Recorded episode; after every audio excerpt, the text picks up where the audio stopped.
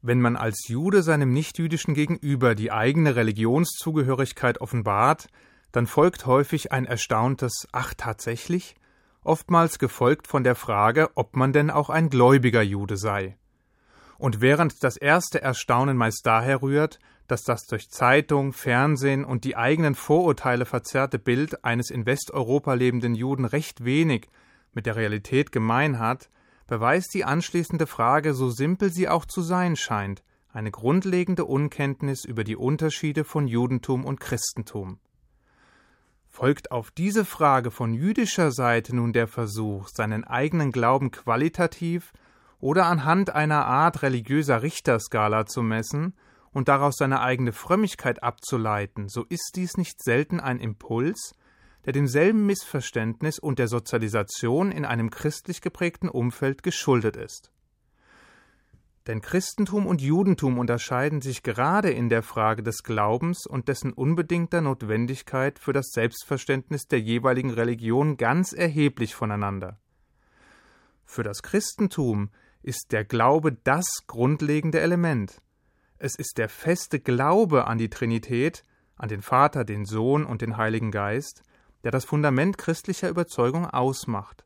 Es ist der Glaube an Jesus, der die von Geburt an unvollkommenen und mit der Erbsünde belasteten Menschen von ihren Sünden befreit und ihnen den Weg in Gottes Himmelsreich eröffnet.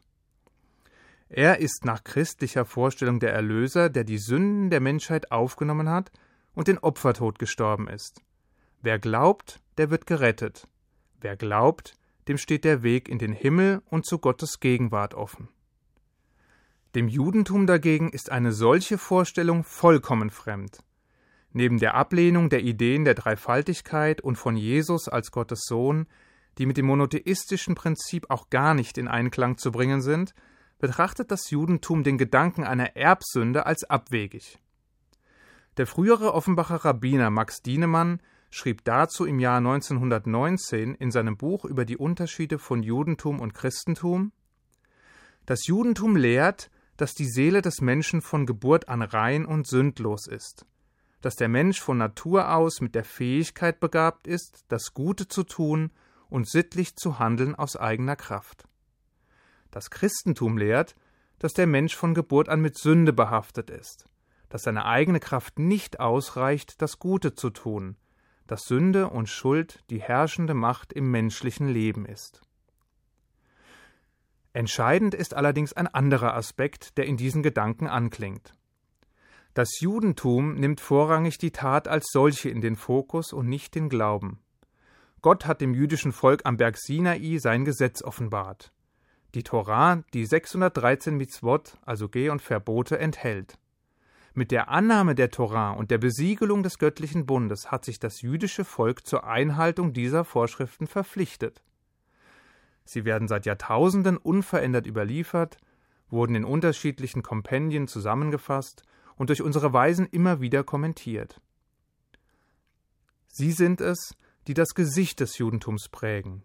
Sie sind der Rahmen, in dem sich fromme Juden bewegen, und sie sind es, die nahezu jeden Lebensbereich bis ins letzte Detail regeln. In ihnen sind die ethischen und moralischen Grundlagen enthalten, die unsere gesamte westliche Zivilisation und deren Gerechtigkeitsvorstellungen geprägt haben. Nun ist es keineswegs so, dass alle Strömungen im Judentum diese 613 Mitzvot auch tatsächlich als bindend ansehen, ganz abgesehen davon, dass sich ein Teil der Vorschriften auf den Dienst im Tempel von Jerusalem bezieht, der ja bekanntermaßen im Jahr 70 unserer Zeitrechnung von den Römern zerstört wurde, womit auch die damit in Zusammenhang stehenden Gebote eigentlich keine Bedeutung mehr haben. Zumindest so lange nicht, wie der Tempel nicht wieder aufgebaut wird. Vielmehr gibt es unterschiedliche religiöse Strömungen, die die Verbindlichkeit der Gebote wegen ihres unterschiedlichen Selbstverständnisses auch unterschiedlich bewerten. Die beiden wesentlichen Richtungen im Judentum sind die Orthodoxie und das liberale Judentum. Die Orthodoxie betrachtet die am Berg Sinai empfangene Torah samt der Mitzvot als unmittelbar von Gott offenbart und betont den göttlichen Ursprung der gesamten jüdischen Lehre. Das bedeutet, dass diese Vorschriften auch allesamt eingehalten werden müssen. Kein Geh- oder Verbot steht zur Disposition des Einzelnen, der je nach persönlichem Gusto über die Gültigkeit oder die Einhaltung der Gebote befinden könnte. Oder der die im Wandel der Zeit unpassend erscheinenden Vorschriften einfach gänzlich streicht. Zwar sind seit der Übergabe der Tora unsere Weisen damit beschäftigt, die Gesetze zu interpretieren, auszulegen und auch gelegentlich moderate Anpassungen vorzunehmen, die die Fortentwicklung von Umwelt und Gesellschaft nicht völlig aus dem Blick lassen. Dabei dürfen die Mitzvot jedoch weder in ihrer Zahl noch in ihrem Kerngehalt verändert werden. Das liberale Judentum hingegen meint, dass die Tora zwar göttlich inspiriert, letztlich jedoch von Menschenhand zusammengestellt und niedergeschrieben worden sei. Die Geh- und Verbote seien damit nicht ausschließlich göttlichen Ursprungs und deshalb auch nicht unveränderbar, weder in ihrer Gesamtheit noch in ihrem Sinngehalt und obgleich den Ethik- und Moralvorstellungen ein großes Gewicht und eine weitgehende Verbindlichkeit zugemessen werden, findet im liberalen Judentum, zumindest im Idealfall, eine andauernde Auseinandersetzung mit der Frage statt, welche Vorschriften ihrem vermeintlichen Sinn nach noch Gültigkeit haben, welche Gesetze einen fortdauernden Wert für den Menschen haben und welche Gebote im Laufe von Tausenden von Jahren noch zeitgemäß erscheinen.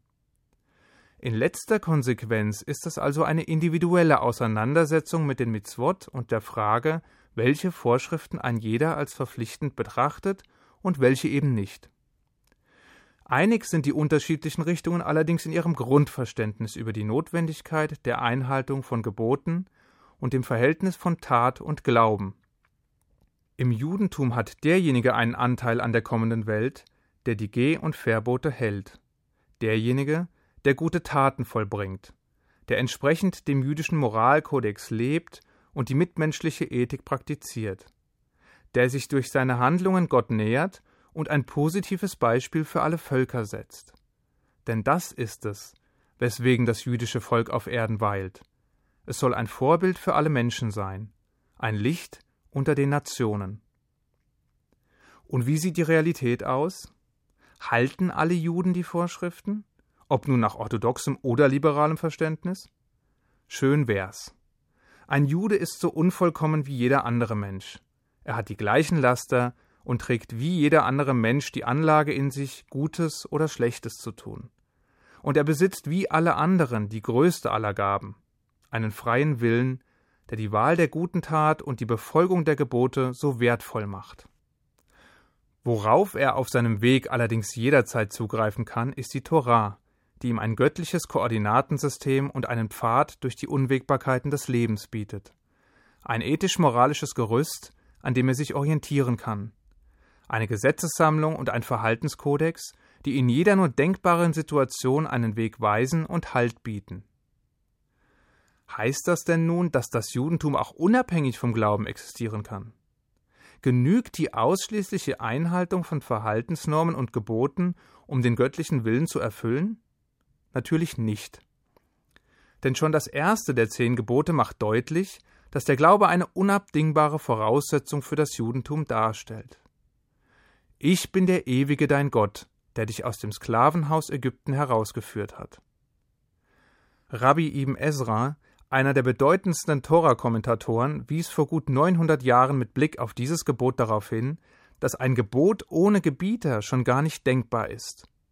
Der Glaube an den einen und einzigen Gott ist die Gewähr für die Einhaltung der Mitzvot. Er ist nicht die alleinige Botschaft, sondern das Mittel zum Zweck. Das Ziel hingegen ist, ein Leben in Heiligkeit zu führen, als Vorbild für alle Menschen, für das der Glaube eine notwendige Vorbedingung ist. Nach Rabbiner Dienemann ist der Glaube auch im Judentum die selbstverständliche Voraussetzung der Frömmigkeit, aber nie Selbstfrömmigkeit. Und Rabbiner Ibn Ezra macht mit Blick auf die zehn Gebote darauf aufmerksam, dass, wenn man von der Zahl zehn die Eins wegnimmt, nur die Null übrig bleibt. Ohne das erste Gebot verlieren die übrigen Gebote ihre Grundlage, oder mit anderen Worten, der Glaube selbst ist nicht alles, aber ohne Glauben ist alles nichts. Und wie lautet nun die Antwort auf die Frage, ob man denn ein gläubiger Jude sei? Die muss jeder selber finden. Aber eines ist sicher. So einfach es für einen Christen ist, eine solche Frage zu beantworten, So schwierig ist es für einen Juden. Aber wer hat schon gesagt, dass es einfach ist, ein Jude zu sein? Ich wünsche Ihnen einen guten Schabbat. Shabbat Shalom.